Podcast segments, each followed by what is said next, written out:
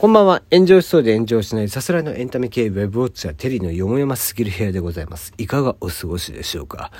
えー、2回目です。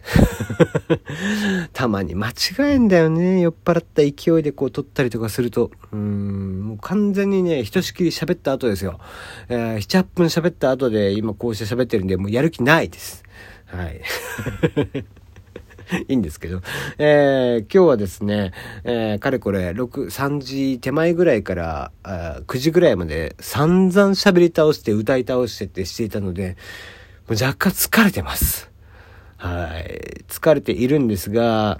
どうしてもちょっと伝えたい内容がありまして、わざわざ撮り直しをしてます。もう本当ありがたいなって思ってください、あなた方は。まあいいんですけど、えー、何の話をしたかったかっていうとですね、えー、唐突に、えー、小沢誠二先生の話をしたくなりました。なぜかっていう話なんですけど、えー、小沢誠二先生ってですね、あの指揮者なんですよね。日本が代表する指揮者の先生なんですけども、えー、ウィーンフィルハーモニー、とかね、えー、ベルリンフィルハーモニー、ボストン交響楽団とかですね、もう、なんかもうクラシックちょっとでもかじったことがある人だったら誰もが知っているという、えー、ところで指揮をとってみたいな。えー、そんな先生でいらっしゃいますが、えー、斎藤記念オーケストラとかもね、え、ご自身で作っていらっしゃったりだとか、えー、なんだったらカラヤンというね、世界で一番素晴らしいと言われていた指揮者の弟子、えー、にも、こう、恩師みたいな形の先生でいらっしゃいますけどもね、最近ね、おい子になるんだっけか、あの、小沢幸義さんですかね、が、あ、お父さんか、えー、息子さんか、のね、えー、ご活躍もされてますけども、えー、小沢誠二先生、僕にとってはもう完全先生ですけどね、もう勝手にですけどね、こんなものも。で、えー、そんな世界的な指揮者のお話をちょっとしたいな、なんていうふうに思ってますけども、えー、クラシック音楽っていうのはですね、えー、案外こう聞いたら眠くなるでしょみんな。楽がない君たちは。ね、品のない君たちはどうせ眠くなるんでしょ、えー、僕も眠くなりますよ。あの、品もないし、額もないしね。え、そんな感じなんですけど、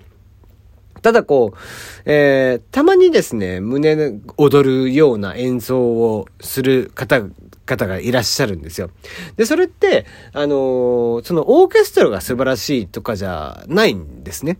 で、誰が素晴らしいかっていうと、そのコンダクター、いわゆる指揮者が素晴らしいんです。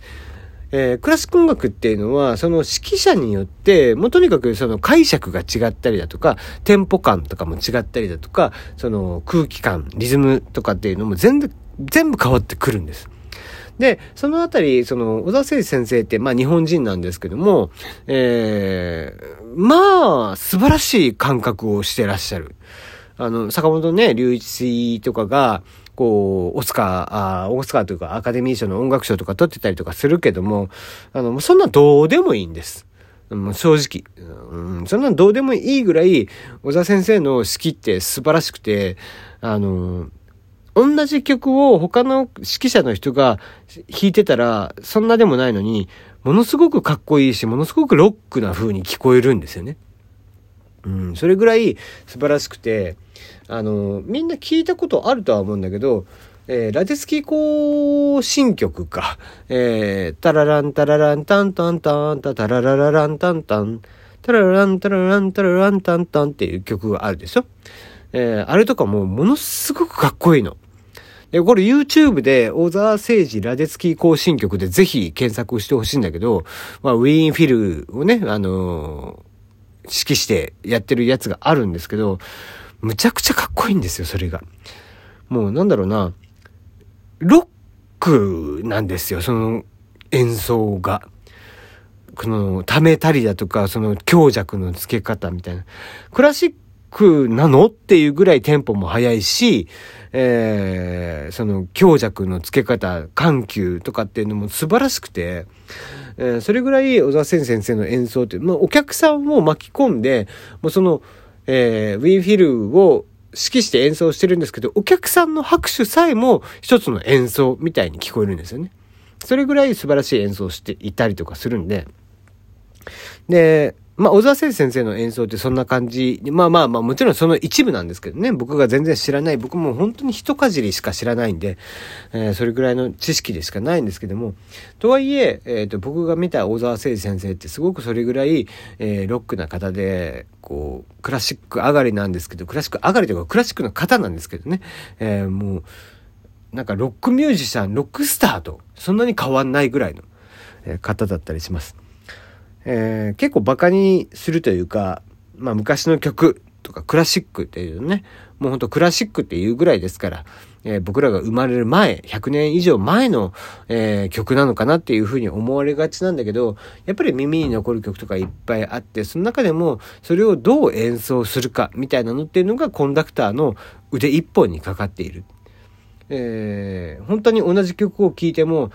指揮者が変わるだけでガラッと変わってしまうみたいなのが多々あるんで、クラシックは面白みがあったりとかするんですよね。落語と同じように、えー、芝浜っていうね、